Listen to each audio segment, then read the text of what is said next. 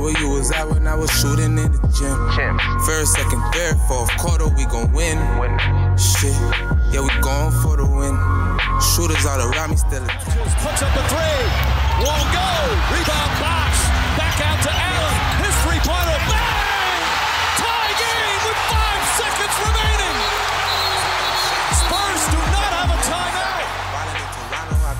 Gastón y Cote son dos buenos amigos.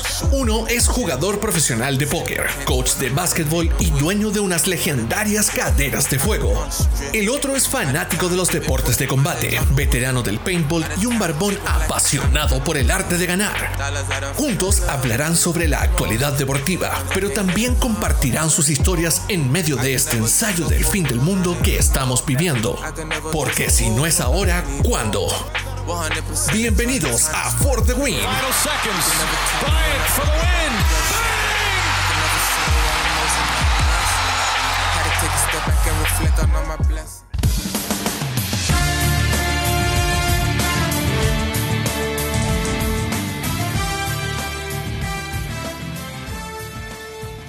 ¿Qué tal amigas, amigos? ¿Cómo están? Bienvenidos a un nuevo capítulo de For the Win, Amistad, Deportes y Apuestas con Cote Gastón.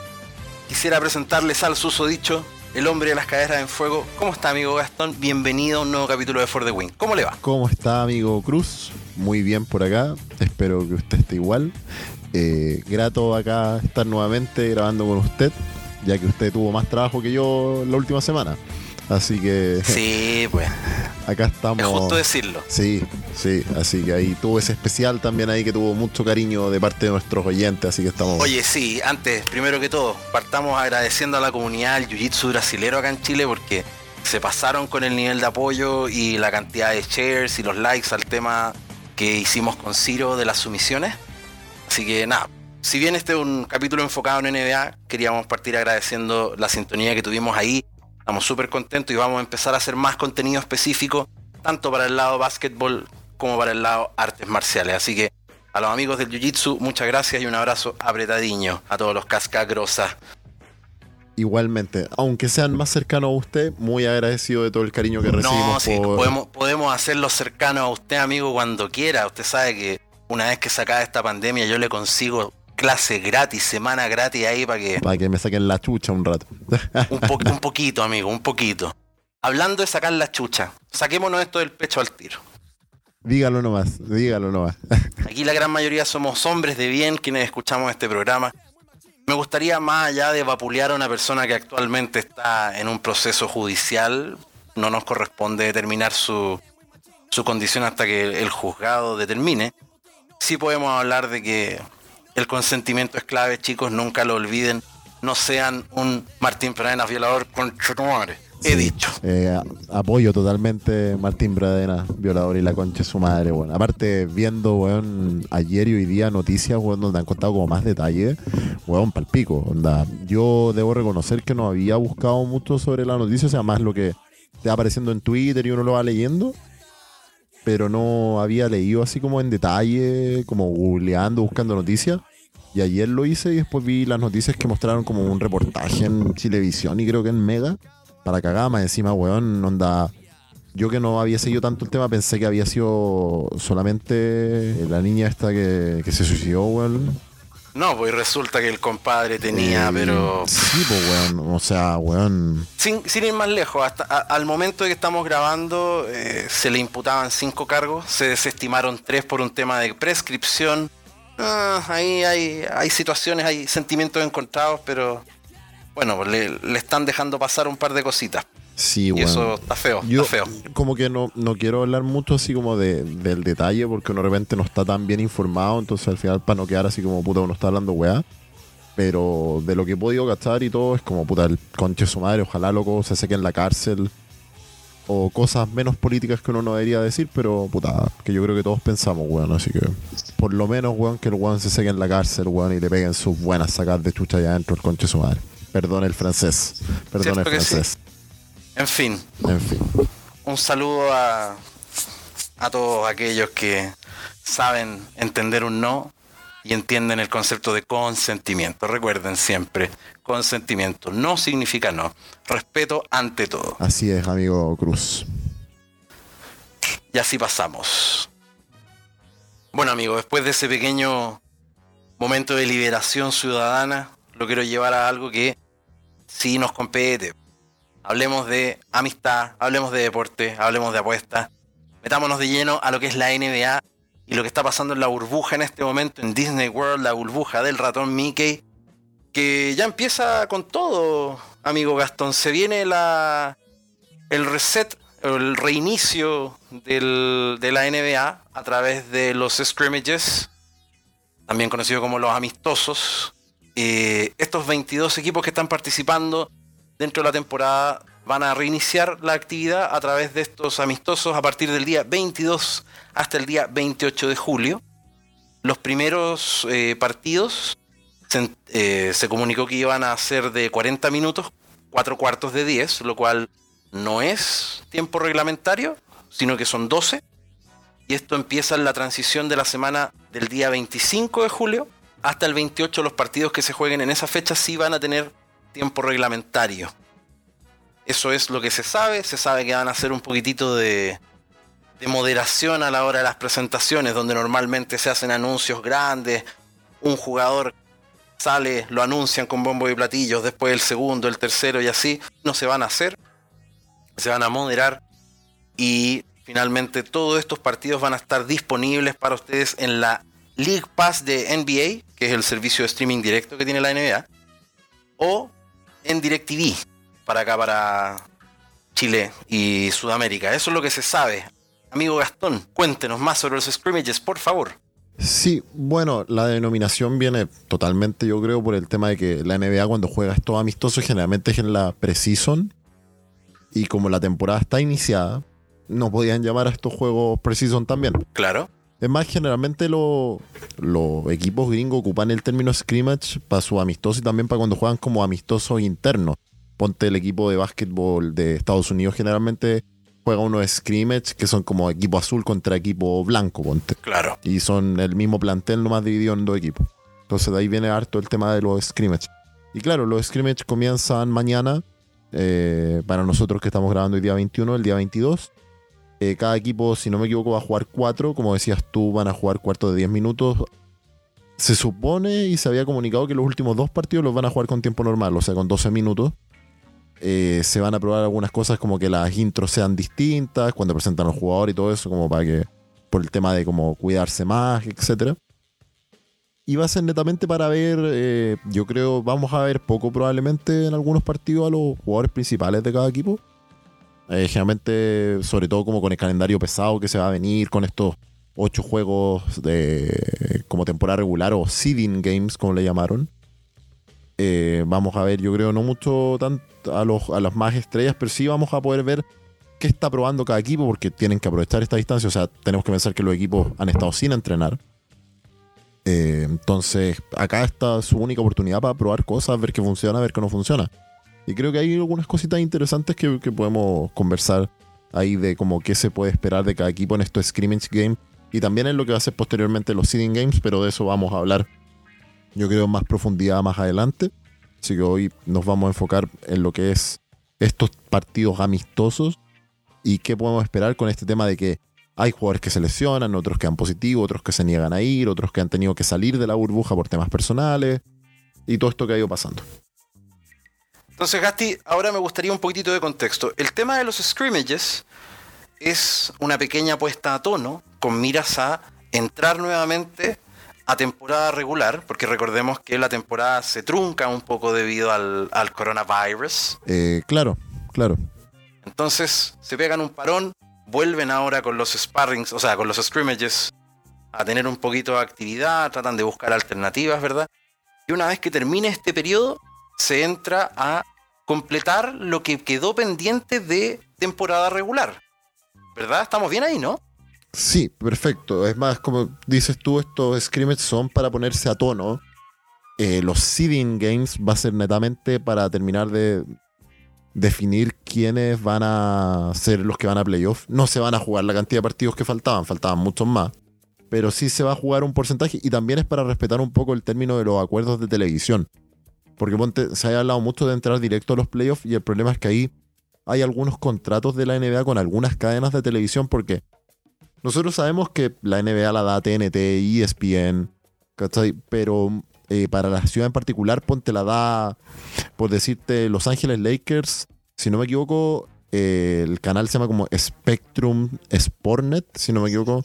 Ah, perfecto. Salen por canales locales de acuerdo a la ubicación de cada equipo. Claro, y salen por estos canales locales porque no todos los partidos van por ESPN o por TNT, ¿cachai?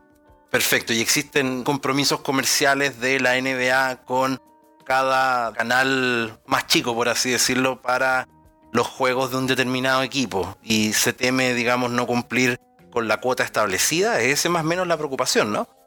Claro, eh, ¿por qué? Porque como te decía yo, ponte, se hablaba de que, claro, que habían algunos mercados, ponte, no sé, por decirte, cuando juegan en Minnesota salen por Fox por Minnesota. Perfecto. Y el contrato ahí dice que Fox por Minnesota, ponte, para pagarle a la NBA lo que le tiene que pagar todos los años, se tiene que completar un mínimo de Un mínimo de partidos. X cantidad de partidos. Claro, entonces la NBA también con estos seeding games, aparte de como darle un poco más de rodaje, aparte de estos scrimmage con los, con los seeding games, darle más rodaje, darle más movimiento, también es completar contratos eh, televisivos, ¿cachai? Para poder cobrar la plata que quieren cobrar, si no, cobrarían mucho menos. Y esto también afecta, tiene ramificaciones en lo que es el espacio salarial para los próximos años, porque la NBA generalmente va viendo su espacio salarial en base a cómo se están dando lo- los contratos de televisión, cuánta plata está entrando. Entonces, si se cobra menos, los, los espacios salariales para los otros años van a ser de contratos más chicos, los equipos van a tener menos flexibilidad de dinero, entonces todo tiene al final un desencadenamiento de por qué al final jugar más partidos ahora. Entonces, amigos, la secuencia de los scrimmages finalmente nos lleva a completar los partidos de temporada y de ahí saldrían los 16 finalistas que se van a dar con todo para definir quién va a ser el campeón de la NBA este año, ¿verdad? Claro, o sea, los 8 por conferencia, porque nosotros tenemos, en playoff tenemos 16 equipos. Vamos a estar tapaditos de partidos todos estos días. ¿Cuántos partidos diarios son más o menos, Gasti? Sí, o sea, después de lo que va a ser estos partidos amistosos y lo que van a ser los seeding games, vamos a tener los 8 por conferencia. Y con eso vamos a tener quienes van a competir eh, finalmente por el título en, la, en lo que hacen los playoffs del este y el oeste, que se van a jugar como se jugaría normalmente al mejor de 7 partidos. Qué bacán por todos los amigos basqueteros. Van a tener ahí calendario completo de actividades durante las tardes, durante las noches. Va a haber partidos around the clock, ¿no, Gasti? ¿Cómo era el tema de los horarios? Se mueven en horarios bien variados. eh, tenemos partidos a las 3 de la tarde, a las 7 de la tarde, a las 8 de la tarde, y después ya empiezan a aparecer partidos 12 del día, 4 de la tarde. Eh, lo que sí no hay partidos como cuando está la temporada regular y que uno de repente en el Easter Time veía partidos a las 10 de la noche, 11 de la noche. Ahora no lo hay. Es más, no sé cómo va a ser en el más adelante. Pero quizás se van a mantener estos horarios más temprano ya que van a estar todos donde mismo, etcétera. Pero ahora por lo menos que el último partido va a estar empezando siempre a las 8 y media. Y que tú, cuando baja la temporada regular de la NBA, generalmente el partido más temprano que parte en la temporada regular parte a las 8, 8 y media. O sea, desde ahí para adelante partimos siempre. Ahora vamos a tener partido a las 3 de la tarde. Claro, porque era todo prime time. Ahora ya estamos en una escasez de deportes que es como loco. Denme básquet todo el día. Sí, po. En estos scrimmages a los que nos vamos a meter de lleno ahora, me imagino que hay equipos que tienen, digamos, más cosas que buscar, más cosas que probar. Hablábamos de que algunos venían disminuidos. Va a haber una instancia donde todos van a tener el laboratorio abierto para ir probando cositas. Hablábamos hace un rato antes de empezar a grabar sobre quiénes podían sorprender en esta instancia de scrimmages. Yo le voy a tirar un nombre y ahí vamos pimponeando. El primero, sin lugar a dudas, sería Bol Bol, que bueno, su nombre me encanta. Eh, bueno, si el loco no jugara básquetbol, yo estaría tremendamente indignado. Cualquier deporte con balón, ahí daba para el éxito. Bol Bol es de los Denver Nuggets. Es hijo del legendario Manute Bol, que es uno de los jugadores más altos de la historia de la NBA, con la pequeña estatura de 2 metros 31. Un caballero piolita.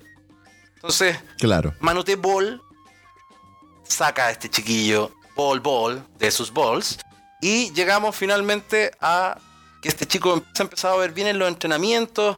Él entiendo que partió en la, en la G League de la NBA, ¿verdad? Lo que pasa es que Denver lo selecciona en el draft del el año pasado, en la posición 44. Él se esperaba que, que fuera una selección mucho más eh, ¿Más alta? Que lo hubieran elegido mucho antes. No top 10, pero era alguien, sobre todo por este tema del, del físico, o sea, alguien de 2'18 que en la universidad había demostrado que no simplemente podía jugar a- en el- como abajo del aro como un centro, sino que igualmente se podía mover en el perímetro. Entonces esas cualidades te dan como una combinación interesante, entonces se esperaba que algún equipo lo eligiera pronto. Y terminó cayendo al, puesto 44 más que nada porque muchas franquicias dudaban de, de su físico, ya que él, cuando juega en las universitarias para los Oregon Ducks, si no me equivoco, él sufrió una fractura por estrés en el pie izquierdo. Y alcanzó a jugar algo así como nueve partidos. Se rumoreaba también que estaba medio, tenía una condición en las rodillas, lo tenían bien vapuleado a nivel mediático con el tema del físico. Pasa mucho con el tema de los jugadores muy altos, que tienden a. que bajan mucho en el draft, que onda se esperan que sean posiciones altas y que empiezan a bajar, sobre todo cuando vienen de lesiones, es porque se empieza a tener mucha duda de todo, onda, que, que el físico no le va a aguantar, que las piernas no le van a aguantar, que las rodillas, que ya tuvo una lesión por estrés, porque sobre todo las lesiones por estrés son las que más les preocupan. Porque las lesiones como estas fracturas por estrés hablan poco menos de que al final tus piernas o tu rodilla o tu tobillo no es capaz de aguantar el peso de tu cuerpo. No es capaz de soportar tu Claro. cuerpo, claro. Entonces que esto es un, es un tema que ha pasado varias veces con jugadores de, de mucha altura. O de mucha envergadura física.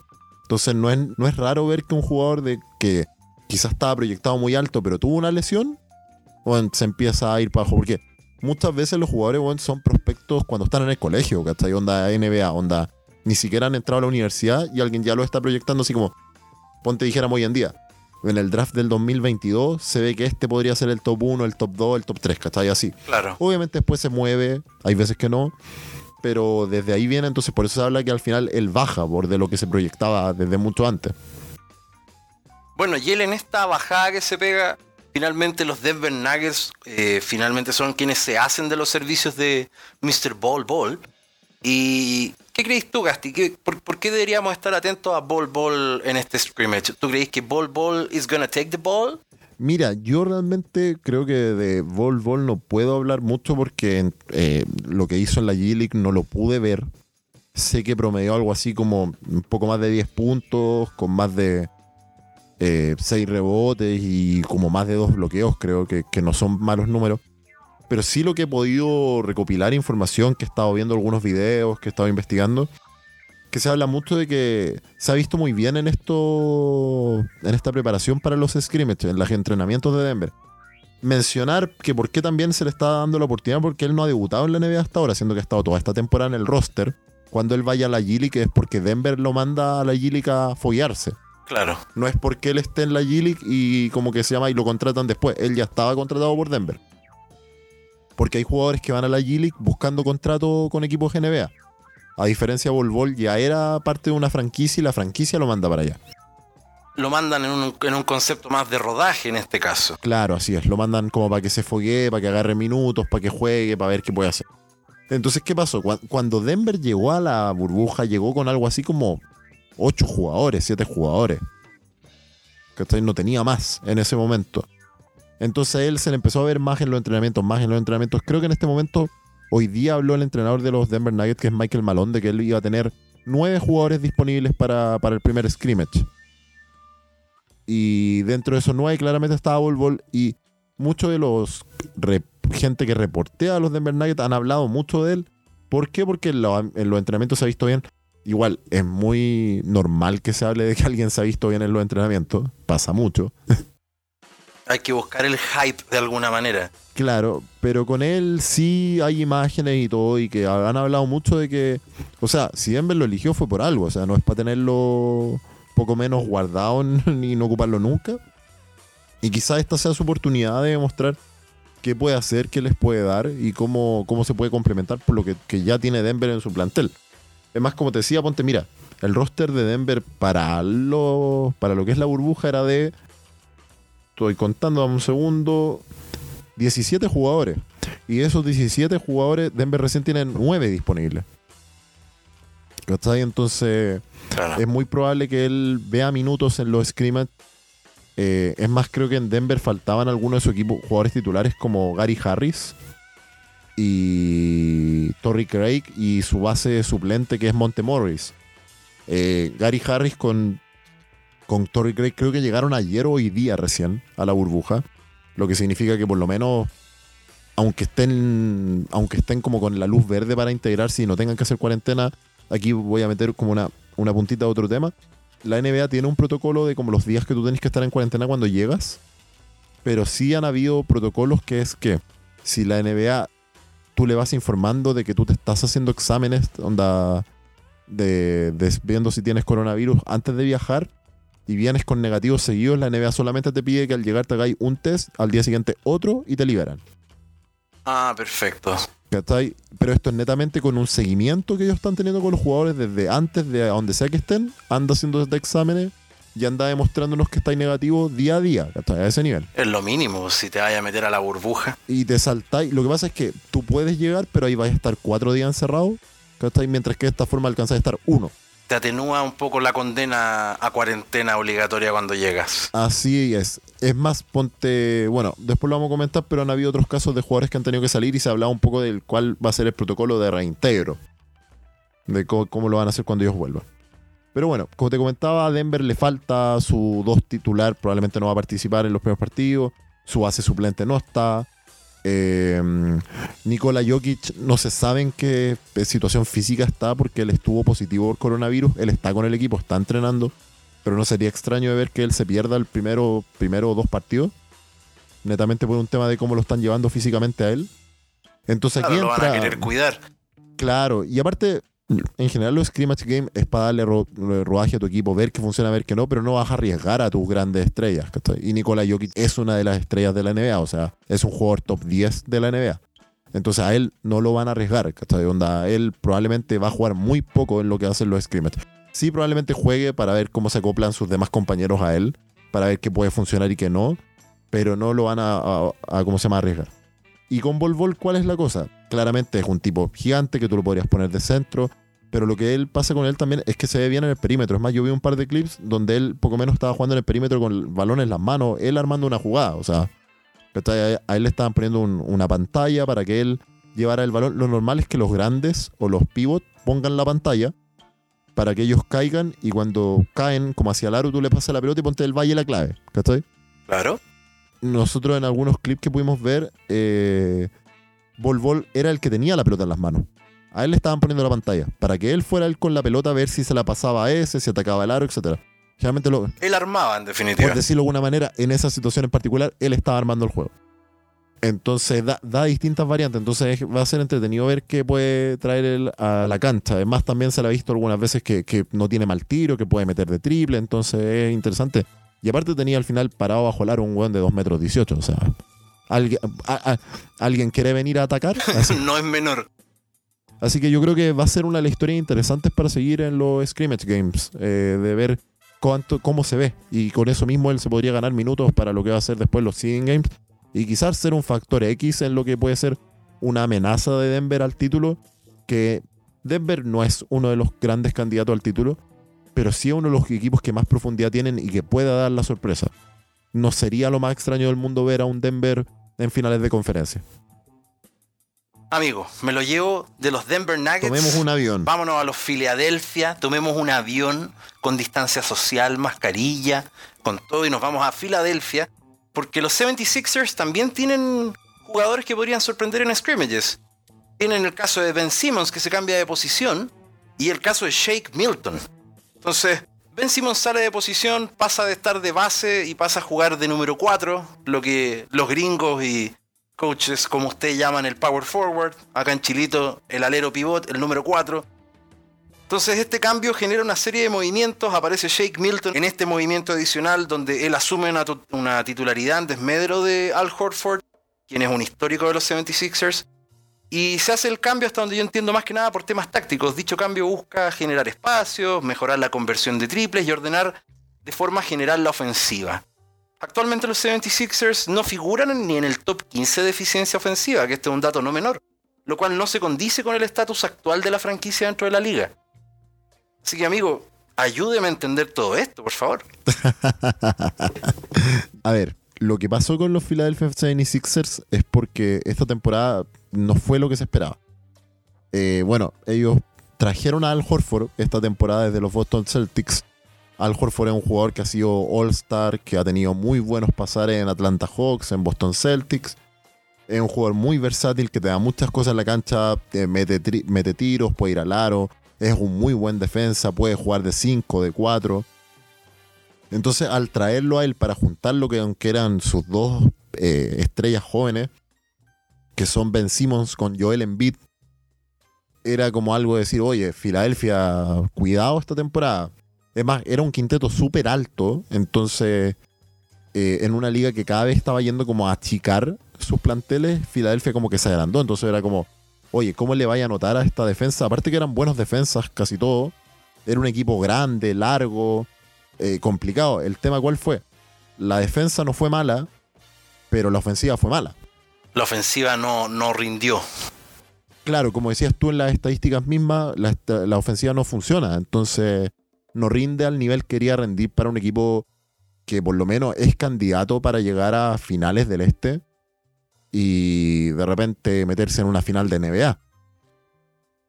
Entonces ahí es donde dicen al final, oye, ¿qué es lo que estamos haciendo mal? O sea, porque esto no funciona. Además, ellos han tenido hasta conflictos durante la temporada, así como algún jugador con el DT. Entre los mismos jugadores han habido un poco de roce. Por el mismo tema de que, de que esto no está funcionando como se esperaba.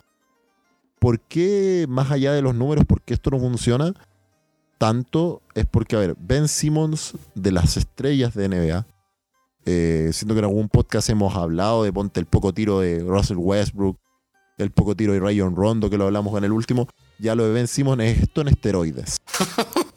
¿Cuál es el contrario a esteroides? claro, porque Ben Simmons no lanza. No lanza, así de simple. Él no toma tiros. ¿Sabes que si yo no me equivoco, esta temporada lleva un triple?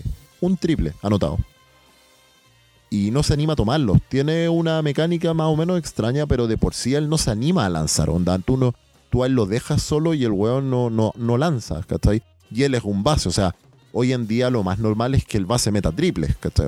Por un tema de, juego. Casi todos los bases meten triple o lanzan. Este es un base que, como te digo, no, no toma tiros.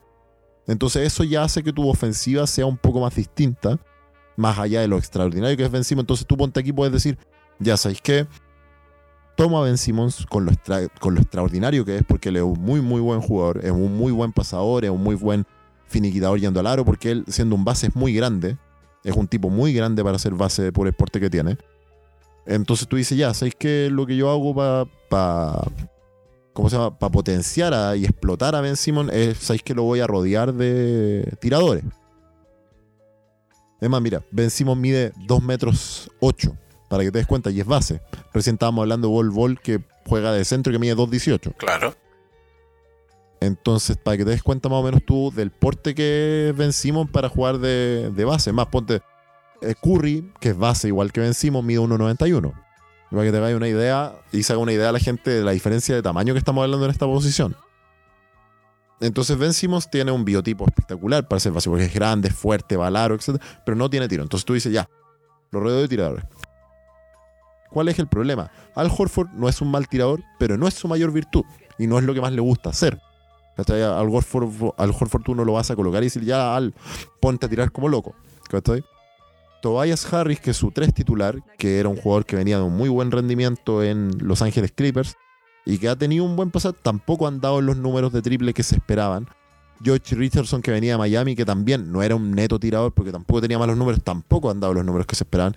Y finalmente Joel Embiid, que es su centro, eh, tampoco es alguien que tú lo ves tomar triples, pero Joel Embiid en general no es su mayor virtud. Él es muy fuerte, muy grande, en el poste arrasa, o sea, ahí es donde él tiene que jugar. Además, se ha hablado mucho en este equipo de que eh, si deberían mantener a los dos estrellas jóvenes, a Ben Simon y a Joel Embiid, o si simplemente hay que deshacerse de uno porque sus juegos no se complementan de buena manera.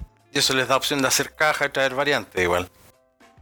Claro, pero es difícil igual decir, ¿sabes que nos vamos a vamos a soltar a una estrella poco menos de la NBA? Porque y- termináis potenciando un rival, pues igual es complicado. No, y también es y soltar dos estrellas también es difícil porque al final tú puedes decir, puta, podemos encontrar la forma de que esto explote, ¿cachai? Onda de que esto funcione. Claro. Pero para ellos es complicado, como te digo, porque sus juegos no se complementan de buena forma.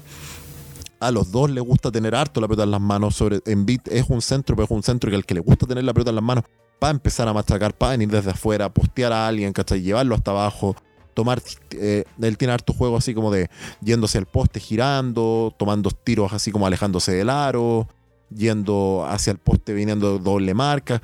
Entonces, ¿cuál es el problema? Eh, a él le gusta tener valor en las manos, a Ben también le gusta tener valor en las manos. Joel Embiid cuando se postea, eh, cuando tú te estás como acercando al aro, que está ahí onda para que para llegar a una posición cercana para poder atacar, generalmente jugadores tan grandes como él y tan anotadores como él va a una doble marca, o sea, viene alguien más a ayudar, Mm. ¿cachai? como a defender. Entonces ponte, generalmente la marca Ben Simmons es la que va a ayudar. ¿Por qué? Porque si tú dejas a Ben Simmons solo en el perímetro, no va a lanzar. Entonces puedes como, ah, Ben Simmons la agarra, tenemos tiempo para reacomodar la defensa. Mientras que quizás con otros jugadores, ese jugador en ese segundo y medio que tenés que tomarte para reacomodar, ya te lanzó. Entonces sus juegos no se complementan bien. Entonces esto genera finalmente la viene- rotación Claro, a, a la nueva finalmente alineación, que es Shake Milton, George Richardson, Tobias Harris, Ben Simmons y Joel Embiid. Sale Al Horford de la, de la alineación que estamos proponiendo ahora. ¿Cómo, cómo veis tú ese cambio? claro. Lo que se busca acá finalmente, que recién me, me expandió un poco sobre lo que es el juego de los 76ers. Un poco con Pero es más o menos para que la gente que no, no sabe tanto entienda el por qué viene este cambio o porque hay mucha gente que dice como, ah, pero si son todos buenos, ¿cómo no va a funcionar? Entonces, ¿qué se hace? Se saca a Horford, se lo manda a la banca, que igualmente va a jugar, probablemente 30 minutos por partido. Que él vaya a la banca no significa que onda va a pasar de jugar, por decir, 35 minutos a jugar 15. Es simplemente que él no va a jugar tantos minutos con el quinteto titular. ¿cachai? Quizás va a jugar con otros jugadores al mismo tiempo. Entonces se saca Horford, se trae Shake Milton, que es un base, que tiene tiro, que ha tenido unos partidos de buena anotación en la temporada regular, y se mueve a Ben Simmons a la posición de Horford. ¿Y qué es lo que se ha estado viendo en los entrenamientos de qué se está haciendo con Ben Simmons? Es que Ben Simmons vaya a poner estas pantallas que hablábamos recién en la, en la situación anterior de como cuando hablamos de Vol, que en el que pone las pantallas y cae y recibe el balón. De que Ben Simmons vaya a poner pantallas para que él sea el que caiga al aro por el tipo de físico que tiene Ben Simmons, por lo fuerte que es, por lo hábil que es para ir al aro y por lo buen pasador que es, que él sea el que reciba el pase más cerca del aro, atacando el aro y que ahí las defensas se tengan que ajustar a, oye, viene Ben Simmons, weón, no sé, desde el tiro libre en carrera, weón, con balón, ok, nos tenemos que cerrar y ahí como él es buen pasador, él le descargue a los otros que sí lanzan bien. O él ya vaya directamente al aro con lo fuerte que es, ¿cachai? Pero no viniendo desde el triple, de donde lo pueden defender con más espacio porque no tira, lo ponen en una situación mejor, ¿cachai? Que es ocuparlo como un pantallador, por decirlo de alguna forma. Y también a la vez que juegue cerca al aro, o sea, Ben Simon va a jugar de 4, Shake Milton de 1. Vamos a ver muchas posiciones en las que Ben Simon va a llevar el balón como uno, probablemente. No va a ser netamente así como Ben Simon no juega más de base nunca más. Van a haber muchas posiciones donde lo vamos a ver como funcionando de base, aunque esté Milton en cancha, pero sí lo vamos a ver en otras posiciones donde él ya no va a ser el base y va a ser el 4. ¿Cachai? Y yo creo que esto realmente debería funcionarles muy bien. Yo creo que es algo que alguna gente venía pidiendo hace un tiempo, o sea, mover a Ben Simmons del 1 al 4, ocuparlo más como pantallor, ocuparlo más cerca del aro, que es uno de sus, sus fuertes, y creo que eso no, no veo como el lado negativo de lo que están haciendo realmente. Yo creo que esto les debería funcionar muy bien. O sea, si no les funciona esto, yo creo que ya tienen que pensar definitivamente en cómo ver quién de los dos tiene más potencial entre Embiid y Simmons y decir, ¿sabes qué? Creo que es momento de creo que es momento de que nos quedemos con uno de los dos y con el otro, no sé, traer a otra estrella o traer muchos jugadores buenos, pero creo que esto debería funcionar, o sea, no, no veo razones por las cuales no debería funcionar. Y a la vez Horford quizás se va a ver mejor también con otros jugadores desde las bancas y con otros jugadores titulares donde él pueda explotar más sus potencialidades. Manso análisis, amigo Gastón. Es como que usted realmente supiera un poco de lo que habla. Sí, creo, creo que algo. Modestamente. Amigazo, partámonos. Vámonos a otro lado. soltemos a los 76ers, tomemos otro avioncito. Tomemos otro avioncito. A ver, dé- déjeme, sentar, déjeme sentarme ya. ¿Para dónde viajamos ahora? Nos vamos a Portland, nos vamos a Oregon, nos vamos a los Portland. Blazers, porque hay algo que tienen de novedad los cabros de Portland. po. Vuelve Yusuf Nursic. Dentro de lo complicado que han sido estos últimos meses para Portland, siempre hay buenas noticias y en este caso los Blazers de Portland recuperan a dos jugadores que pueden ayudar a componer el rumbo del equipo. Uno de ellos es precisamente Yusuf Nursic, quien está listo para darle con todo en lo que queda de temporada. El bosnio estuvo fuera más de un año debido a una gravísima lesión. El tipo, recordemos que tuvo fractura de tibia y peroné, que lo dejó sin playoff y terrible. Probablemente lo hubiésemos visto este año de no haber sido por la pandemia, pero a lo hecho pecho ya estamos en esto. Nursic ya en este momento está en Orlando, instalado dentro de la burbuja, listo para aportar a sus equipos en lo que necesiten, porque la idea es meterse a los playoffs. Adicionalmente recuperan al bueno de Zach Collins. Amigo, su opinión respecto a lo que viene para los Portland Blazers. Bueno, eh, sí, es súper importante para ellos este regreso. Súper importante. Y creo que podría decir la palabra súper importante, bueno, unas 25 veces. Porque, mm, bueno, los Portland Trail Blazers están ahí en los playoffs. Onda, están afuera, pero están de los que están expectantes. Ellos son los que se pueden tienen más posibilidades de meterse que otros, ¿no? Claro. Y el tema con ellos, ¿cuál fue? Ellos tienen una mega estrella de la NBA que es Damian Lillard, su base. Una mega estrella, o sea, top 10 jugador de la NBA también. No sé si top 5 porque tendría que empezar a hacer el ranking en mi cabeza y creo que no es el momento. Eh, pero pongamos que un top 10 y su backcourt, sus bases o los que juegan por fuera son una pareja de las mejores de la NBA que es Lillard con Seyema de Column que son unas máquinas de anotar los dos, te meten triples, te meten dobles, van al aro, te toman dobles de media distancia, no, los tipos son extraordinarios. Y siempre tuvieron el problema de como tener un centro bueno que los acompañara. Y esto lo habían solucionado en gran parte con la adquisición de Justin Nurkic que lo habían traído desde los Denver Nuggets. Eh, porque en algún momento Denver tuvo que optar entre Jokic o Nurkic y prefirieron a Jokic, que bueno, le funcionó espectacular. Pero también fue un tema, fue un trade win-win para los dos lados. Así como los Denver Nuggets no trajeron a, ¿cómo se llama? A, Jokic, sino que ya lo tenían, pero pudieron explotarlo y los Trailblazers pudieron explotar a Nurkic. Nurkic es un buen anotador cerca del aro. Es más, había estado hasta metiendo triples, si no recuerdo mal, viendo algunos partidos donde quedé así como, oh, ¿qué pasó? Eh, pero era un, eh, pero es un súper buen anotador cerca del aro. Es un tipo, weón, de una envergadura masiva. Es más, mira, 2'13, 132 kilos. Un cabrito, un cabrito. Así que es un tipo. Y es joven, weón. Tiene 25 años. Entonces es un tipo que cerca del aro, weón, es, es- es muy fuerte y abusa. Pero yo creo que, más allá de lo que uno puede ver, yo creo que su mayor impacto era en la defensa. Y creo que si hay un tema con el que tuvo demasiados problemas esta temporada, los Portland Trail Blazers ha sido la defensa. Porque a ratos es un colador. O sea, ellos trajeron un centro que es Hassan Whiteside, ex Miami Heat, y que a mucha gente le gusta porque Hassan Whiteside es uno de los jugadores que más bloqueos pone por partido, que más tapas pone por partido. Pero las tapas realmente no se relacionan con buena defensa. Tú de repente por andar buscando tapas, weón, te vuelves en un mal defensor. Eso ocurre mucho. Y creo que Hassan Whiteside responde mucho a eso. Entonces, bueno, yo recuerdo, por decir un partido en particular, eh, Portland va a jugar contra los Golden State Warriors, los Golden State Warriors de este año, cuando estaban Stephen Curry lesionado, Clay Thompson lesionado, Kevin Durant se había ido, o sea, estaba jugando Juan, Pedro, Fernando, etcétera, en los Golden State Warriors. Y los Golden State, weón, le meten algo así como 120 puntos a Portland. Y, weón, era un coladero, o sea, weón, el que quería iba al aro. Y ahí tú te das cuenta así como que la defensa se había ido, weón, más allá de la cresta. Porque Whiteside es un centro grande y todo, pero es un pésimo defensa y, weón, no intimida a nadie y poco menos el equipo no defiende nada. Entonces creo que Nurkic realmente les ayuda mucho, weón, como te digo, en el tema ofensivo, pero yo creo que el mayor impacto en la defensa, que la defensa de Portland, weón, había sido muy, muy mala esta temporada. Y bueno, y el otro regreso que tienen ellos es Zach Collins, que también ayuda mucho en el sector defensa.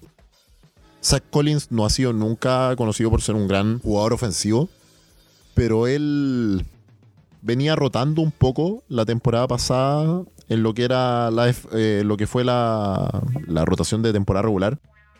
Pero Portland lo empezó a ocupar más en los playoffs. Y ahí descubrieron que tenían algo. Ahí dijeron así como, oye, ¿sabéis que este cabro, porque es un jugador joven, dijeron, aquí tenemos algo que nos puede ayudar mucho y que era su defensa, o sea, el porte, la versatilidad defensiva. El tipo se podía defender, podía defender bien a lo que es tantos jugadores que juegan cerca del aro como jugadores del perímetro. Y eso es súper importante hoy en día.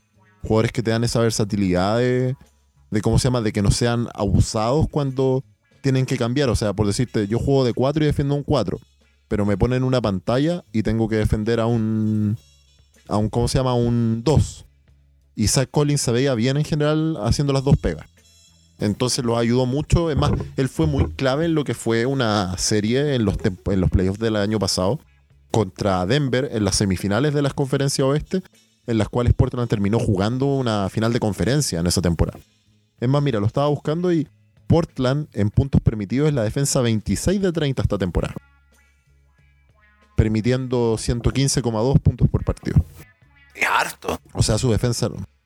Bueno, su defensa era un asco. O sea, eh, realmente muy, muy mala. Y ponte la temporada anterior. Eh, lo estoy buscando, no lo veo. ¿Qué onda? Me borraron a Portland. Mira, la, la temporada anterior ellos eran la defensa 12 con 109 puntos por partido permitido. No estaba mucho mejor, o sea. O sea, es un salto. Lo que pasa es que en los números, en los números en sí, eh, no lo vaya a ver tanto la diferencia, pero sí en el ranking es importante cuando tú estás en una defensa top 10 a estar fuera, o ser una defensa top 15 a estar fuera. ¿Cachai? Independiente que sean 5 o 6 puntos, esos 5 o 6 puntos en promedio, bueno, es mucho. Es mucho el impacto. Quizás en números no pareciera tanto, pero sí lo es, bueno. Porque ponte, en general, onda, del número 1 al número 30, tú no veías así como 20 puntos de diferencia, ¿cachai? No es algo así como que tú digas ahí, oye, bueno, puta, que la diferencia que hay entre la defensa de uno y otro, pero sí marca mucho como realmente qué tan buena o mala es tu defensa, porque realmente esos números también son altos, porque jugáis muy rápido, tus posiciones son muy rápidas, etc. Pero sí impacta mucho el estar así como en una defensa top 10, top 30, porque mira, la mejor defensa de la liga promedia, permite 106 y la peor 119. Entonces tú decís, no son tantos puntos. Ah, claro, puesto en esa perspectiva no es tan drástica la diferencia. Claro, pero como te digo, es, se nota mucho, sobre todo cuando entras en los playoffs, el que seas una defensa top 10, el que seas una defensa top 5, que seas una defensa top 15 o que ya estés fuera del top 15. Ahí es donde ya se nota mucho si eres una buena o mala defensa. Y creo que la de Portland esta temporada ha sido asquerosa. Así que yo creo que estos dos regresos, weón, los van a ayudar, pero en demasía a lo que va a ser tratar de meterse en esa pelea por el octavo, meterse en los playoffs y, ¿cómo se llama? Y sobre todo en, eh, ayudarse en defensa, porque como te digo, ellos tienen potencial ofensivo. O sea, tienen a Lillard, tienen a McCollum, que son jugadores que, te pueden ganar un partido solo. Lillard es un jugador que te puede meter 40, 50 por partido. Eh, pero falta la defensa. Y aquí yo creo que va a ser una de las historias interesantes para seguir. Ver cómo se ven estos scrimmage game Nurkic, cómo se ve Collins, qué tanto pueden aportar, si se ven muy fuera de forma, si están bien, si están van a ser un real aporte o si realmente es como puta volvieron, pero vamos a tener que esperar hasta la próxima temporada para que sean un aporte real. Perfecto, Gastón, perfecto. Gran aporte al análisis. Ya sabemos ya que el regreso de Nurkic va a aportar un montón, no solamente en ataque, sino que principalmente en defensa, que es donde tienen la escoba de todo el incendio los cabros de Portland.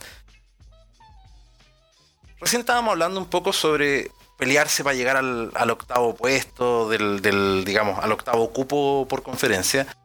Y vámonos a eso, antes de empezar a hablar de todo lo que van a hacer los, los que se prospectan a ser los contendores al título. Hay que ver quiénes son los que están peleando para meterse. Y me gustaría llevarte un poco a eso, de que hablemos un poco no de los sospechosos de siempre, quiénes son los que creemos que van a ganar, sino que dado el, sistema que están ocupando de 16 equipos para el playoff, quiénes son los que están con más opciones de quedarse afuera y quiénes son los que están rajuñando la puerta para entrar.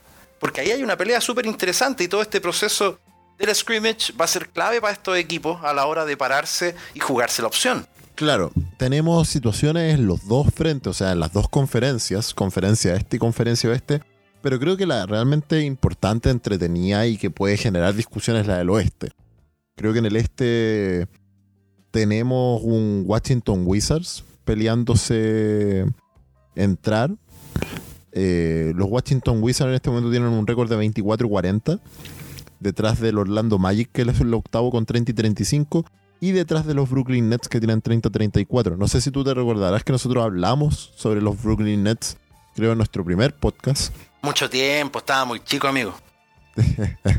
y sobre todo lo que es que el roster de los Brooklyn Nets es prácticamente inexistente eh, de lo que era el de la temporada regular y que realmente ellos van con un plantel para cumplir. Van para la pura foto. Claro, es más, muchas predicciones lo que hablan es que realmente a los, a los Washington Wizards no les va a dar para meterse. Ellos realmente en este momento están, si no me equivoco, 4,5 juegos fuera. 5,5 juegos fuera. Eh, hay una hay una variación de lo que sería la temporada regular normal y la clasificación a playoff normal que vamos a comentar. Eh, que es que ahora va a haber como un play-in que le están llamando ellos. Sí, eso está bien enredado. Estuvimos tratando de, entenderlo un poquito antes de empezar la grabación y daba a conversar mucho, porque uno se queda con el playoff, los ocho primeros, pero se puede dar una especie como de mini competición dentro de ese espacio para meterse a los ocho de tu conferencia. Así es. ¿Por qué? Porque si tú ni siquiera tienes que empatar con el octavo, que sería lo normal. Si tú, por este tema de que la temporada regular está reducida, que se van a jugar solamente ocho partidos más, siendo que, mira, los equipos juegan 82 eh, y ponte en este momento la mayoría de los equipos llevan 64, 65, 66, o sea, con 8 o con 8 más vamos a estar alrededor de los 70 y 70, 72, o sea, todavía faltarían 10 partidos más, por lo, por lo menos. Entonces, ¿qué es lo que hicieron? Dijeron, mira, si tú en esta diferencia entre la, columna de ganados y la columna de perdidos, que yo recién decía que los Wizards están 5,5 atrás del Magic, y serían 6,5 detrás de los Nets. Si tú estás a menos de 4 juegos en esta diferenciación del octavo, tienes derecho a jugar un play-in. ¿Qué, ¿Qué significa? Si yo ponte eh, los Wizards por alguna razón se pusieran del Magic o de los Nets, quien sea que esté octavo, a menos de 4 juegos de distancia, ellos tienen derecho a jugar un play-in. Y aquí, ¿qué, ¿cómo es la forma? Se juega entre estos dos equipos, entre el octavo y el noveno, si el octavo gana un si el octavo gana el partido, el octavo clasifica. Listo. Eh, ahí se cerró. Si el noveno gana el partido, juegan otro partido más. Al final, el noveno lo que tiene que hacer es jugar, eh, jugar dos veces con el octavo y ganarle las dos. Si el octavo en el primero o en el segundo gana, clasifican ellos. Está crudo eso, porque igual la remontada que hay que pegarse eh, es severa. O sea, ganar uno para después ganar el otro. Uy, qué terrible sería perder el segundo. Claro, y aparte tenéis que pensar que venís de remontar, porque por lo menos en este momento los Wizards no están dentro de estos cuatro juegos. Entonces tenéis que remontar para ponerte a cuatro, para después tener que ganar dos. Eh, y bueno, y creo que en el este también no es muy entretenido el tema. Yo creo que, mira, lo más probable es que los Nets se caigan al octavo, que los Magic agarran el séptimo. Y lo otro es no sé si a los Wizards le va a dar para meterse al octavo, porque mira, la distancia no es nada. O sea, en este momento para el play-in es un partido. Pero los Washington Wizards son otro equipo que, bueno, perdió a dos de sus mejores jugadores porque no van a ir a jugar esto. Uno por prevención de lesiones y el otro porque realmente no tiene mucho sentido que vaya. Eh, su mejor jugador esta temporada era Bradley Bill, que él no va a ir netamente como por cuidarse, etcétera. Y uno de sus mejores jugadores también era Davis Bertans, que era una máquina de meter triple, uno de los mejores tripleros de la liga y él no va porque él venía de algunas lesiones y prefirieron mantenerlo fuera como por el riesgo de que se volviera a lesionar. Entonces, tenemos un noveno sin dos de sus mejores jugadores. Tenemos un séptimo que prácticamente no tiene plantel. Y como te digo, o sea, es un formato entretenido y todo, pero creo que en el este no va a dar mucho para la entretención de ver esta carrera por el octavo. O sea, va a ser entre un equipo completamente cojo, uno medio cojo y uno que está ahí así como, sí, yo creo que agarraré el séptimo tranquilamente.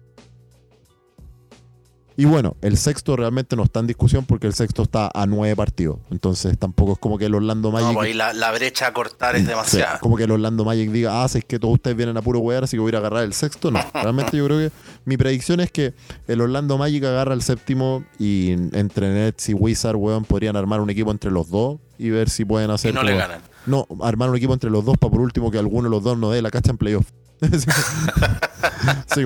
juntemos lo mejor disponible de ustedes dos, weón, y vayan a jugarlo, porque entre ustedes dos no hacen uno.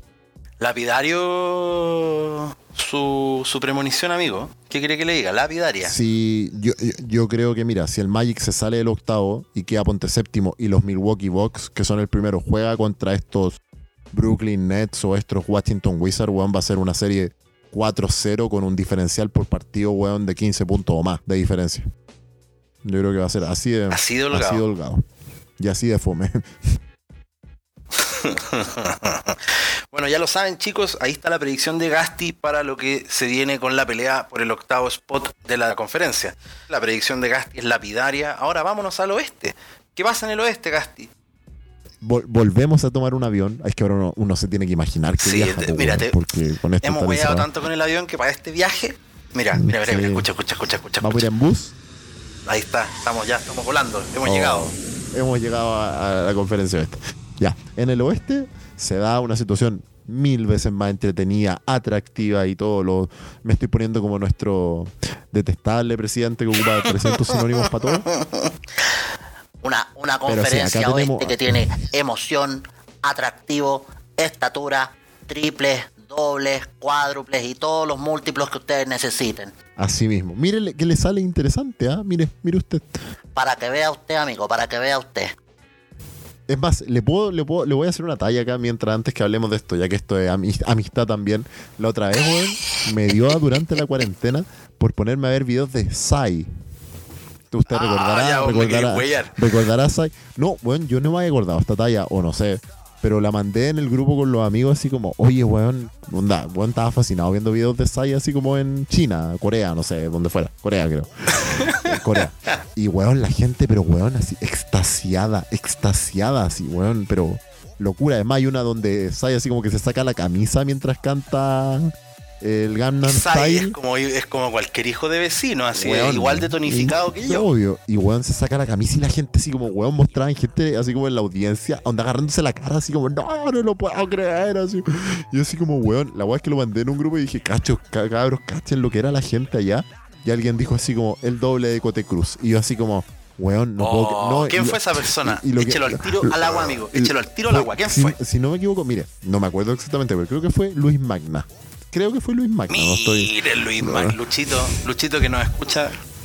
Las vaya a ver yo que te tiro techo barra, weón, cuando vos vayas a hacer ejercicio.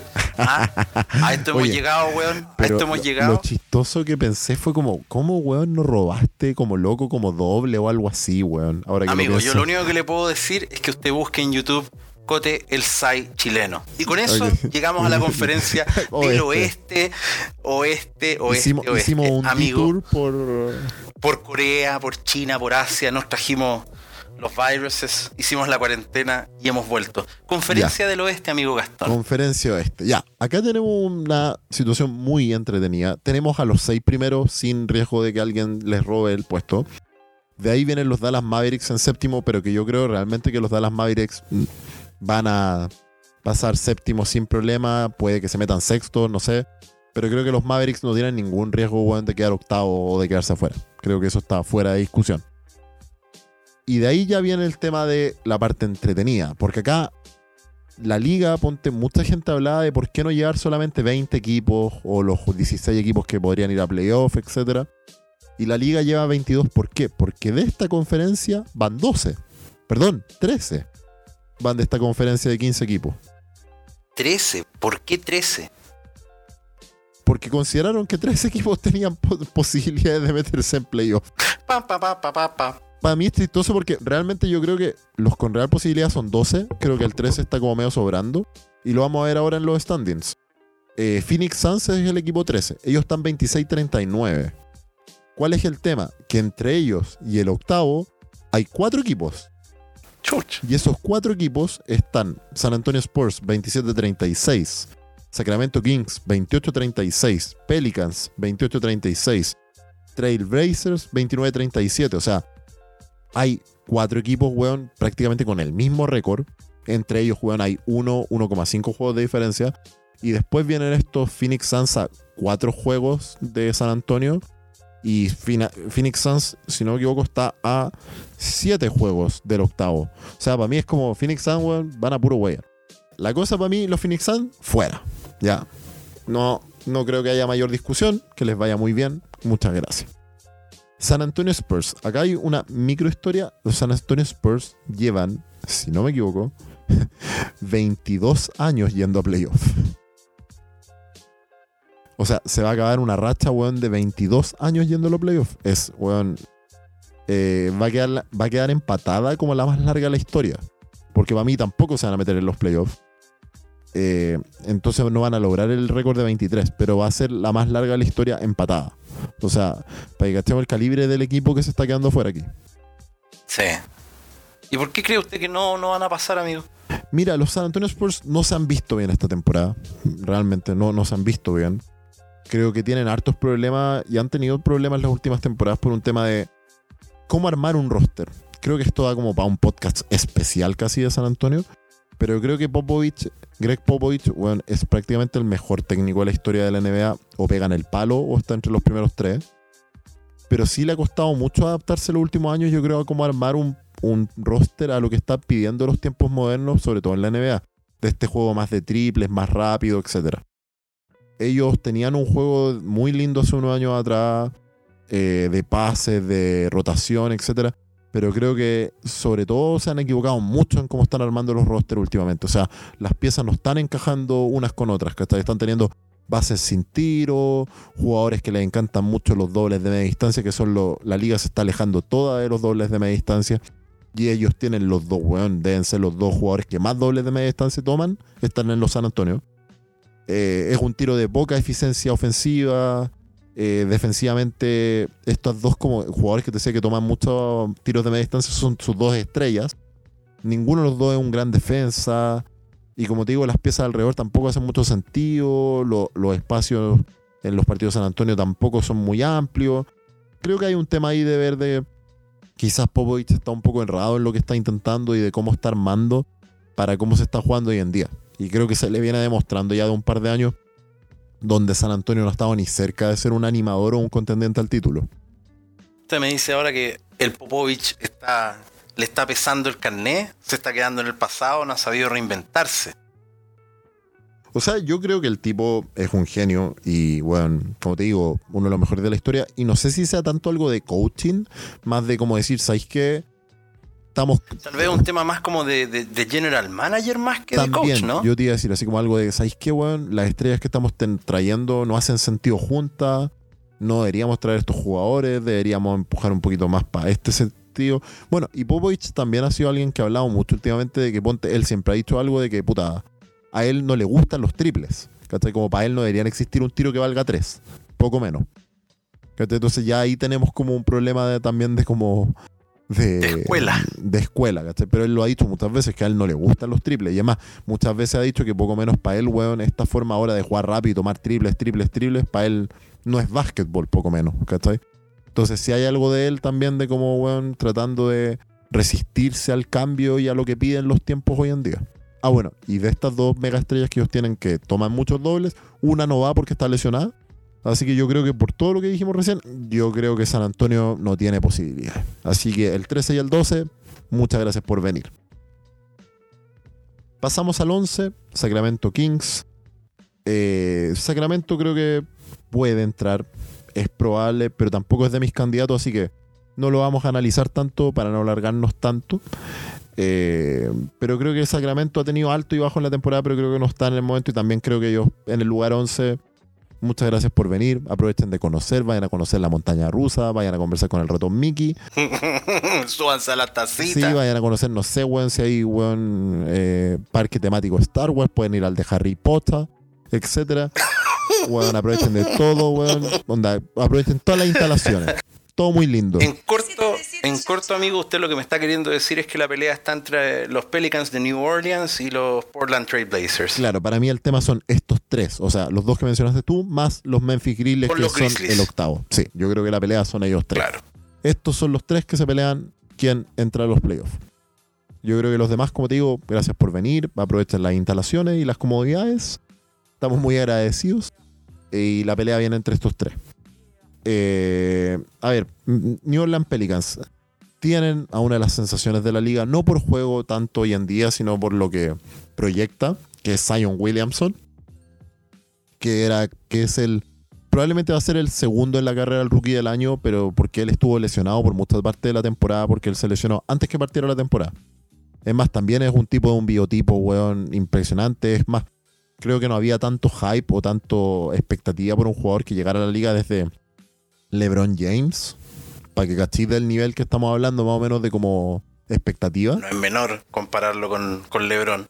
Claro, o sea, yo creo que no es comparar lo que quizás va a ser del nivel del, pero... no, no, no, me refiero a la, a la expectativa, Claro. quise decir. Sí, no, no, sí, no no, sí, compararlo mano a mano. Y creo que, bueno, los Pelicans estaban siendo un equipo muy rápido. Su entrenador, weón, juega muy, muy rápido. Estaban funcionando bien. Ellos tienen muchos jugadores jóvenes, muchos. Eh, es un equipo, weón, que lo podéis proyectar a años. Eh, pero creo que, o sea, una de las preguntas es por qué Zion Williamson salió del, de la burbuja. Él es uno de los que salió por temas familiares. Él tuvo un tema familiar del cual no se sabe en detalle y él tuvo que abandonar la burbuja y no se sabe cuándo irá a regresar, etc. Pero él estando, yo creo que los Pelicans van a ser, probablemente van a pelear mucho el tema del octavo. O sea, uno no sería sorprendente de verlos a ellos en el octavo. Y es más, si la temporada se hubiera jugado de forma normal, se esperaba que ellos agarraran el octavo. Esa era la expectativa antes que se suspendiera la temporada. Que los Pelicans se robaran el octavo. Eh, netamente porque a los Pelicans les quedaba un calendario súper débil de como contra quién tenían que jugar. Ya, así que yo creo que ahí, bueno, como te digo, este equipo joven con este Zion Williamson que es extraordinario, creo que pueden dar el golpe, pero acá creo que hay muchas eh, chances parecidas. Porque mira, los Trailblazers ya lo hablamos, no vamos a hablar in deep ahora porque ya lo hablamos recién, que son el noveno. Y después tenemos los Memphis Grizzlies que son el octavo y que mira, los Pelicans de los Grizzlies están a si no me equivoco, déjame sumar más o menos esto bien, pero creo que está a tres juegos y medio, si no me equivoco. Los Trailblazers de los Grizzlies también están a tres juegos y medio. Es más, aquí tenemos que hacer una salvedad. Eso sí que es como los Grizzlies tienen varios partidos más jugados, ponte que, que los Pelicans. Entonces, como que hacerlo. Sí, pues ellos tienen 32 ganados, 33 perdidos. En comparación a los otros, están, tienen más. Sí, como te decía, ponte, los Portland Trailblazers están a 3,5 juegos del octavo. Los Pelicans están al mismo cantidad de juegos y los Kings están a la misma cantidad de juegos. O sea, es todo parejo. Al final en este tema de... Es más, y como lo hablábamos recién por el tema del play-in, eh, estar a 3,5 juegos significa estar disputando este partido extra.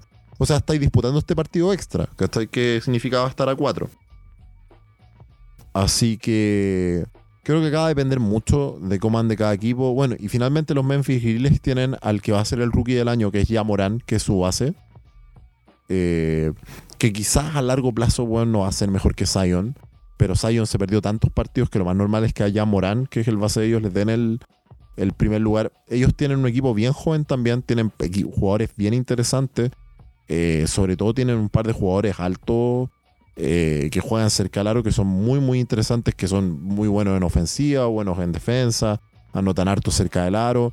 Así que creo que lo- los Memphis Grizzlies en general pueden, ¿cómo se llama?, mantener este octavo si es que sus jugadores rinden a un, como a un nivel esperado. Pero creo que acá es como, es difícil adivinar, weón. Literalmente. Es más, ponte ellos tienen a Jaren Jackson Jr., que el que te decía yo, que es uno de los ala pivot que tienen, que juega de 4 o de 5. Y que el tipo, weón, es una máquina onda cerca del aro, es gigante defensivamente, weón, muy bueno. Tienen a Jolas Balanchunas, que es un centro eh, lituano, weón, que, le, que les ha dado harta, harta anotación, sobre todo en ofensiva. Y es un equipo en general joven, weón. Tienen otro jugador, Brandon Clark, que es otro hablo pivot gigante, weón, defensivamente. Entonces creo que es un equipo que weón, puede mantener el octavo. Es más, ellos hoy día lamentablemente sí tuvieron una baja que es Justice Winslow, que es uno de sus bases, que venía desde el Miami Heat, que tuvo un golpe hoy día como en la cadera, weón, y automáticamente se le descartó por el resto de la temporada. Mira, yo creo que los Grizzlies podrían mantener el octavo. Yo a mí si me preguntáis por roster, eh, y creo por experiencia, lo más normal es que Portland se meta. Por un tema de lo que hablábamos delante sobre Portland. Pelicans, weón, teniendo a Zion y para como venían jugando y para el calendario que tienen, también es una posibilidad muy real. Mira, yo por roster, así como en mi opinión, creo que dentro de todo lo bueno que se le ha visto a la temporada, yo creo que el peor roster de los tres es Memphis. Yo creo que el roster de Portland o de Pelicans es mejor. Eh, en teoría son mejores equipos. Onda, si alguno de ellos dos tuviera que enfrentarse en playoff contra los Memphis, yo apostaría por Pelicans o por Blazers. No iría por Memphis. Eh, pero como son solo ocho partidos, weón, creo que se pueden dar muchas cosas. En, en este momento, ponte, no tengo el calendario así como para que nos pongamos a analizar cada partido que va a tener cada uno, porque eso lo podemos hacer en una previa. Vamos a hacer. creo, ¿Cómo, más- cómo fue que lo bautizó hoy día en la reunión de pauta usted? El, el Sí, súper especial eh, de Vamos a hacer la, la gran previa NBA antes de, la, antes de los seeding games o de la temporada regular. Super International, Super Star Soccer Deluxe de la NBA. Vamos a hacer una previa. Y ahí quizá ya vamos a ver así como ya teniendo idea de cómo se ven en los scrimmage. De, oye, eh, no sé, pues. Yo creo que en este, ganando este, este de acá y este de acá y perdiendo este de acá, eh, onda deberían ganar este y este partido, deberían perder este. Eso, lo muy entretenido de todo esto, eso sí, Cote, es que ellos pelean por un octavo que al final va a ser quién tiene el derecho de enfrentarse a Los Ángeles Lakers de LeBron James y Anthony Davis. Claro, ¿quién tiene derecho a ser atropellado por un camión? Más o menos. Es más, hoy día un jugador ex NBA que dijo que. ¿Que fue atropellado por un camión? como- Amigo, por la chucha. No, que. que, que, Lakers sin rondo y que él veía a Portland agarrando el octavo y que él veía a Portland derrotando a Lakers en playoff octavo contra primero. Me, onda, Ellos serían la gran sorpresa. me entonces. encantaría apostarle plata, weón, de que eso jamás en la vida pasaría, pero bueno. Oye, tremendo análisis de lo que está pasando en la pelea por el octavo puesto en el oeste. Ya saben ya, entre los Grizzlies, los Trailblazers y los Pelicans, ahí está la pelea. Solamente queda esperar y ver quién es quien finalmente se mete en ese octavo lugar. Ahora, estábamos hablando de los que estaban ahí rajuñando para meterse, hablemos de aquellos que llegaron echados para atrás roncando con Snoop Dogg de fondo en el auto. ¿Quiénes son, en este caso, los contendores al título? Estuvimos hablando en nuestra reunión de pauta y conversábamos que Los Ángeles tiene doble opción a través de los Lakers y los Clippers, pero que también se metía por ahí la escuadra de los Milwaukee Bucks. Esos son los tres contendores al título que hemos dilucidado y me gustaría que Gasti me pudiera ahí un poquito hacer el background de cada uno y cuáles son las fortalezas y por qué crees tú que cada uno podría meterse ahí. Partamos por los Lakers. Sí, como decías tú, claramente estos son los tres grandes candidatos para la gente, para Las Vegas, para quien sea. Estos son los grandes tres candidatos de fierro al título. Y qué onda, si alguien de estos tres, si lo gana alguien de fuera de estos tres sería una completa sorpresa. Y bueno, Los Ángeles Lakers, su campaña y su candidatura se basa primeramente y principalmente en que tienen a LeBron James. Eh, tener a LeBron James por ocho años, si no me equivoco, significó ir a la final de la liga en años de corrido. Él hizo. Creo que no me estoy pegando el carril y me estoy equivocando en la estadística, pero él hizo ocho finales de corrido. No es menor. No es menor. Y a eso le sumamos que en este momento cuenta con Anthony Davis, que es un jugador top 10 de la NBA. eh, muy dominante, weón. eh, un tremendo jugador.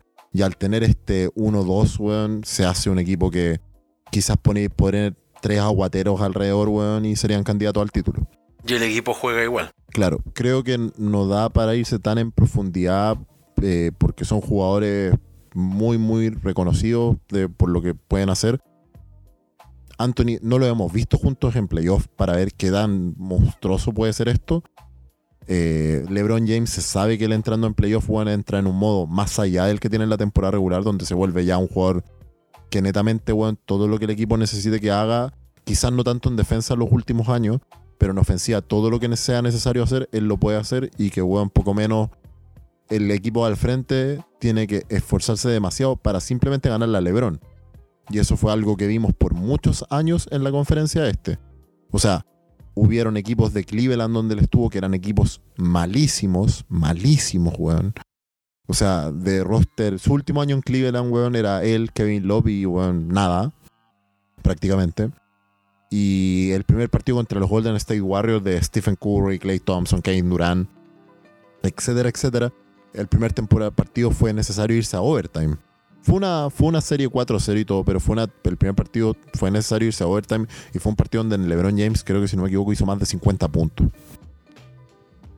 Y también hay otra final, weón, de los Cleveland Cavaliers contra Golden State, donde LeBron lideraba a los dos equipos en puntos, rebotes, asistencias. O sea, un jugador que en una final de NBA es el, el que lidera en puntos, rebotes y asistencia, es prácticamente un jugador que tú decís, tenemos que encontrar la forma de solamente... De anularlo. No, y de, o sea, anularlo es imposible. O sea, es como, ¿cómo podemos hacer que este weón solo no nos gane? A ese nivel. Entonces suma, tenemos a este monstruo que es LeBron y le sumamos a Anthony Davis, que bueno, era uno de los jugadores más codiciados por las franquicias de la NBA, que es una máquina de anotar. Eh, mira, Anthony Davis no juega de 5, es un 4, 4, 5 de 2 metros 20, de 2 metros 8 eh, con un wingspan, que es cuando ellos abren los brazos para medir los brazos, claro. Con un wingspan de 2.27. Y con los brazos tan largos, el weón no es capaz de hacerse bien las cejas. Claro, sí, viste. Es más, en algún momento a Anthony Davis se le decía el Unibrow. ese, ha sido su apodo, weón. Amigo, a mí también. Pero desde que descubrí las pinzas y la paciencia de mi bolola, eso ha cambiado. Ahora tengo dos cejas, amigo. Un, un poco de números te voy a dar de, lo que es Anthony Davis esta última temporada. 26 puntos por partido, 3 asistencias, un robo, 2 bloqueos, 10 rebotes. Esos son los números de Anthony Davis. O sea, un jugador de 10 rebotes, 26 puntos, 3 asistencias, 2 tapas. Y que también, y es un monstruo defensivamente, más. Buenos números del cejón.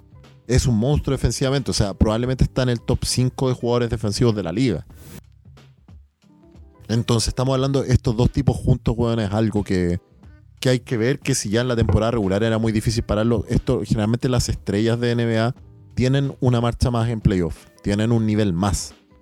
Y si ellos dos lo logran tomarlo juntos, weón, va a ser algo, algo sorprendente de, de ver así como cómo los demás los paran y cómo equiparar. Y bueno, Lakers tiene otros jugadores más, pero como te digo, los demás ya son más jugadores de rol que cumplen funciones, que tienen jugadores muy interesantes y todo. Pero creo que la candidatura de ellos es netamente ellos dos. O sea, tenemos a estos dos, más jugadores que los pueden acompañar, pero estos dos son los que nosotros. Eh, como, los que te van a hacer el negocio al final del claro, día. Y es como. A ellos dos es ver cómo los paráis, pues, bueno, onda, como estando juntos, así como, ¿cómo es tu plan defensivo de parar a nuestros dos jugadores? Y lo bueno, y, lo otro que, que no he mencionado un poco es también que el punto también con LeBron es que es un jugador muy, muy inteligente para jugar básquetbol. Es más, siempre se ha hablado que es uno de los jugadores más inteligentes que ha jugado en la historia de la liga.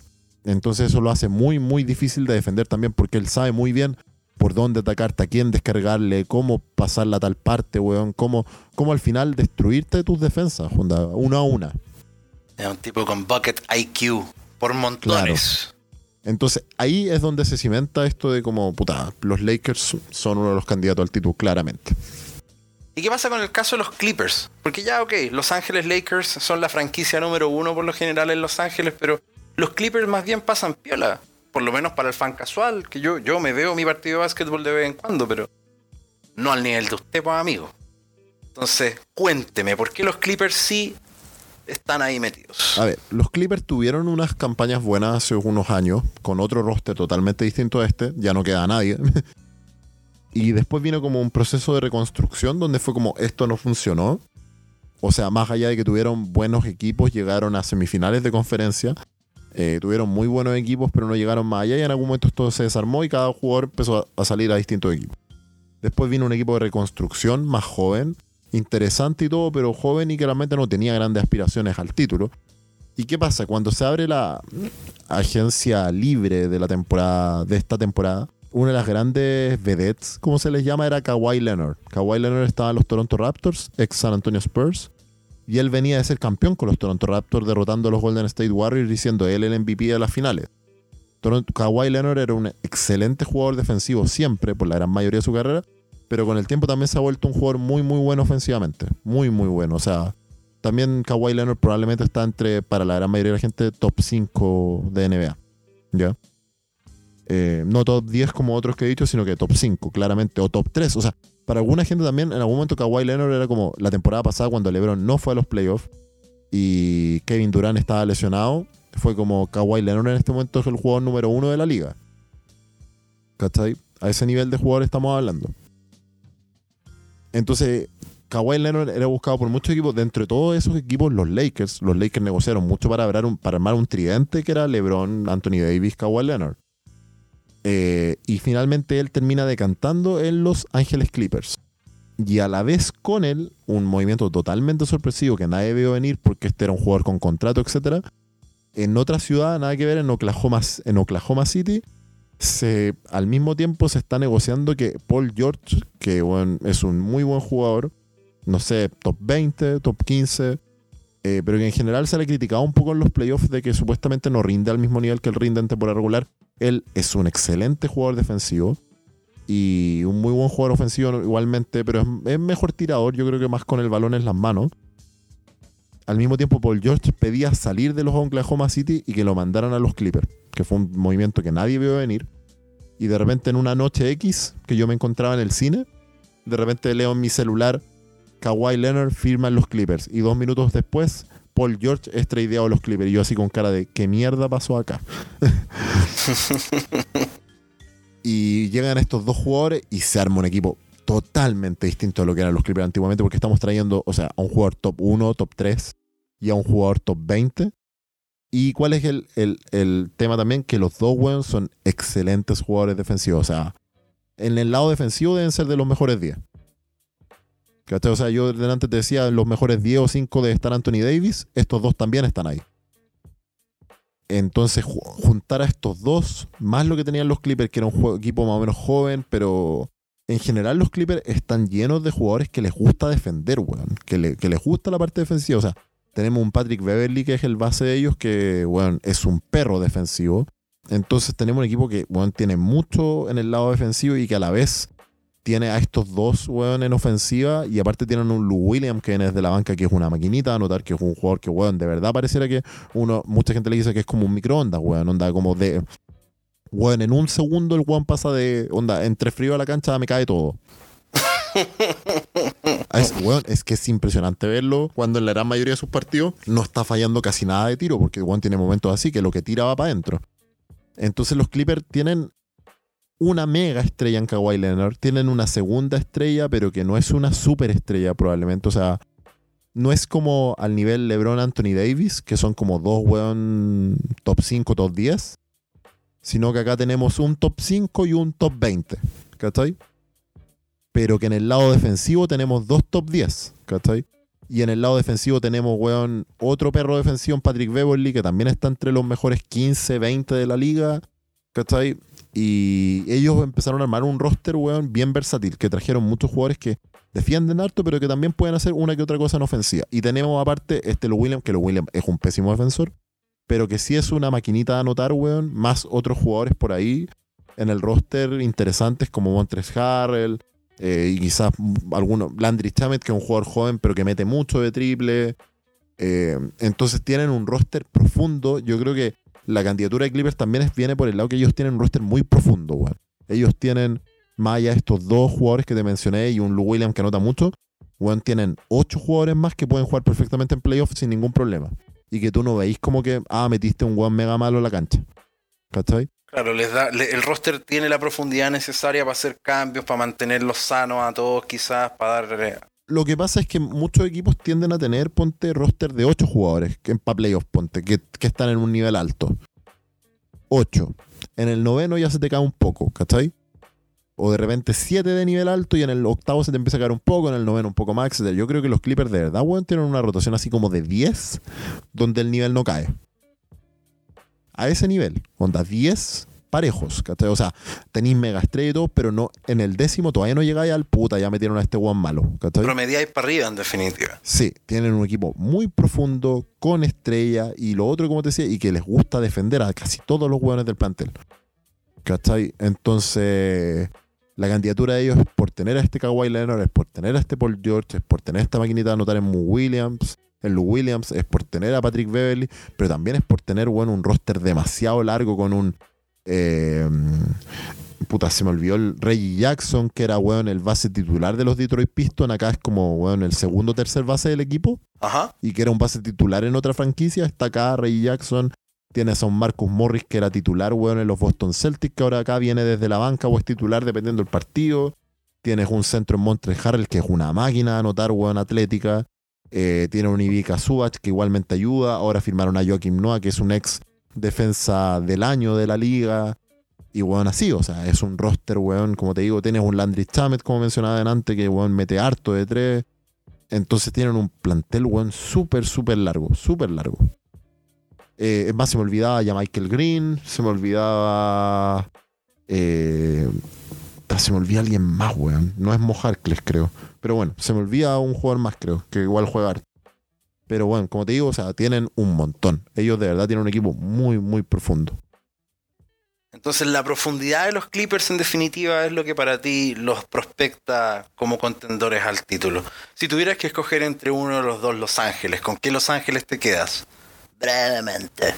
Eh, Lakers. Lakers, Yo creo que, mira, más allá del potencial de estrella de los Clippers y del tema de la profundidad que es muy, muy larga, creo que si uno de los últimos partidos de la temporada regular que se alcanzó a ver fue Lakers Clippers, siendo que los Clippers ganaron los dos últimos, los dos primeros encuentros, pero creo que el tercero demostró algo, onda como algo distinto que no se había visto, que se vio que estaban todos jugando a un alto nivel, o sea, Kawhi Leonard anotó harto ese día, Paul George jugó bien y todo, Anthony Davis anotó un montón, pero en ese partido se notó, que LeBron James tiene esa marcha más sobre el resto de decir así como, ¿sabéis que vamos a jugar en serio? Ya. Onda, yo a ustedes, weón, los voy a destruir de todas las formas posibles. Y ese día se notó tanto en ofensiva como en defensiva, weón. Onda, fue, weón, una clínica de básquetbol de parte de LeBron James ese día. Y creo que, y ese mismo día se notó que también, ¿cuál es el otro tema? Que para los Clippers es muy difícil defender a Anthony Davis. Ellos no tienen un jugador de la envergadura para poder hacerle frente a Anthony Davis. o sea, en definitiva el tándem de Davis con LeBron es lo que para ti es el factor diferenciador independiente de Sí, que completamente. el promedio, digamos, de los del roster de, de los Clippers tenga una estrella, una, una microestrella, por así decirlo, y un roster tremendamente balanceado. Es, es netamente el star power de los Lakers lo que te inclina Sí. para allá.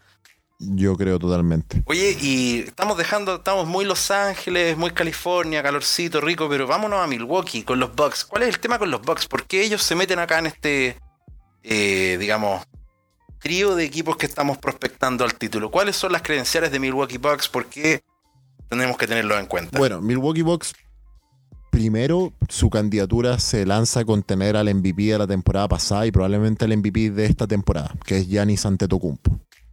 Ellos basan netamente su candidatura y todo en, en él. Ellos son el primer lugar del este, fueron el mejor récord de la NBA la temporada pasada. Creo que también lo son en esta, o no sé si están debajo de los. Creo que ellos están sobre los Lakers, sí. Los Milwaukee Bucks son el mejor récord de la temporada pasada, son el mejor récord de, de esta temporada en partidos ganados. Tienen al MVP de la temporada pasada, probablemente tienen al MVP de esta temporada. Giannis Antetokounmpo, weón, es un monstruo físicamente. Weón, siento que repito mucho esta palabra, pero lo que pasa es que no en todos los equipos se repite tener este tipo de biotipo de jugador, ¿cachai? No es normal como que, que todos los jugadores- equipos tengan jugadores así. Giannis Antetokounmpo hoy en día juega de base y mide 2'11. Y pesa, weón, no sé, no me salió, pero weón, es, un animal. Si, tú lo veías en un partido, weón, y se ve, weón, gigante al lado de los demás. Yo en mi, en mi condición de persona conocedora de hombres musculosos y de gran envergadura física, estoy mirando una foto de él y yo le he hecho tranquilamente 107 kilos. Tranquilamente. Lo, lo busqué y me salió 110. Pero como te digo, Cacha. él, él es un monstruo físicamente. O sea, tú, weón, ves partidos de NBA y este weón balaro y es como, weón, no hay con qué onda. Así como que traigan un palo para pegarle en la cabeza y lo paramos. Eh, bueno, y la candidatura de Milwaukee Bucks es netamente él. Eh, ellos son un equipo. eh, ante, ante tu no tiene mucho tiro, lo está desarrollando con el tiempo, está cada vez tirando más todo. Pero ellos están hechos de esta forma que yo te decía, cómo podríamos rodear a Ben Simmons delante. Los Milwaukee Bucks son netamente ante Tocumpo y cuatro jugadores que son buenos, que hacen muchas cosas, pero todos lanzan los demás. Ya, perfecto. Y todos tiran triple. Y, y juegan rápido y tiran triple. Y juegan rápido y tiran triple. Y así, y así, ¿cachai? Onda, su centro, que es Brook López, que weón, es un tipo. Onda que antes, hace cinco años atrás, era un centro tradicional de la NBA que jugaba cerca del aro, que anotaba de espalda y todo, que mide 2'13. Hoy en día es un tiro, es un tipo que su mayor cantidad de tiros son triples y triples de repente con paso para el lado, con paso para atrás. ¿Cachai? Entonces, si el centro de ellos tira, o sea, todos tiran menos su estrella, pero porque su estrella es el que va a romper El que va al aro, y claro. descarga y todo. Entonces, ellos tienen un roster bien interesante, también tienen un roster profundo. Eh, su segunda mega estrella es Chris Middleton, que es un jugador que anota mucho, que tiene muy buen tiro. Y su tercera estrella, o tu tercer muy buen jugador, es el que te decían yo recién, Brook López. Pero creo que ellos como que no, no viven tanto de los nombres. O sea, ellos son, realmente, en nombres son Antetokounmpo. Hay mucha gente, ponte, que encuentra que Middleton es sobrevalorado, que es el que te decía yo que es como su, su dos, que es un tiro, que es un tipo que su mejor cualidad es el tiro. Pero es un jugador que cada vez se ha ido desarrollando más. O sea, cada vez tiene más armas ofensivas y todo, y es muy bueno. Pero no es ponte al nivel de un Paul George, como te decía recién. ¿Cachai? O no es al nivel de un Anthony Davis y otros más. Entonces la candidatura de ellos es netamente el estilo de juego más lo que es ante Tocumpo físicamente, que realmente es casi imposible pararlo, weón, cuando está en carrera o cuando va al aro, etc. Así que la candidatura de ellos, como te decía, es netamente, o sea, viene en base también a, a los números. O sea, ellos son el mejor récord de la liga, son el que mayor diferencia saca por partido. Creo que su promedio, weón, es como más 15, es por lo que ganan, onda en promedio. O sea, son, son un equipo tremendamente dominante para la cantidad de, digamos, para, para la poca cantidad de superestrellas en comparación, ¿no? Sí, sí. Porque el promedio de win, o sea, el, la brecha promedio que saca Lakers no es de 15 puntos. No, no, ni cerca. ¿Cuál Ni es el tema acá? Que Ponte se habla mucho, donde hay un poco de duda. Los Milwaukee Bucks ya decepcionaron la temporada pasada al entrar en playoffs porque a ellos la temporada pasada eran el favorito del este. Onda, la final iban a ser probablemente ellos contra Golden State. Y Milwaukee Bucks perdió en la final de la. En la final del este. Perdió contra los Toronto Raptors de Kawhi Leonard. 4-2, si no me equivoco. Entonces ya pegaron una decepción. Ante Tocumpo no fue tan dominante en los playoffs. Entonces hay un poco de duda. ¿Y cuál es lo que pasa de lo que hablábamos recién? Muchas veces se habla que los playoffs, sobre todo los playoffs, son un juego de las estrellas. O sea, no un juego de las estrellas como un juego de las estrellas, sino que un juego para las estrellas. O sea, que aquí los playoffs te lo ganan los grandes jugadores. Y no tanto, weón, que tu equipo sea dominante, que, weón, arrasaste con todo el mundo de la temporada regular. Son las individualidades en este caso lo que luce por sobre el trabajo en equipo, si bien el trabajo en equipo es fundamental para un juego como el básquetbol. Son las individualidades al final del día las que te sacan de aprietos o te dan vuelta un partido. Claro. O sea, al final acá se dice mucho que en los playoffs domina el tener, weón, estrellas, superestrellas, etcétera, más que, oye, nuestro estilo de juego, weón, ha derrotado a todo el mundo en la temporada regular. En playoffs dicen, ¿sabéis que en los playoffs no es tanto? No es tanto que, weón, tu estilo, que, weón, todos tus jugadores anotan, no. En los playoffs es más tener el poderío de mega estrellas, ¿cachai? De, weón, jugadores dominantes y que los jugadores poco menos son los que te ganan o te pierden partidos, ¿cachai? Y ese, Son- siempre se ha hablado que los playoffs de la NBA es mucho eso. Entonces, por eso también los Milwaukee Bucks, más allá de todo el- lo extraordinario que hacen, quizás no tienen como ese argumento que es de decir, bueno, nosotros tenemos también múltiples estrellas y todo. Es más, para Vegas y el, el gran favorito de todos es Lakers, pero onda, es prácticamente un empate con Milwaukee Bucks. ¿Cachai? De quién es el favorito. Y bueno, los Clippers viene un, tercio de paso atrás. O sea, casi para todo es como tirar una moneda al aire quien de los tres. Es más, pretemporada, el gran favorito eran los Clippers. Y como se fue dando la temporada, se terminó como inclinando los Lakers también. ¿Por qué? Porque cuando te comentaba Hernante, cuando fue a terminar la temporada, justo se dio el Lakers Clippers. Y bueno, si no me equivoco, dos días después fue Lakers Milwaukee. Onda, weón, fueron. Onda, un partido fue un viernes y el otro fue el lunes.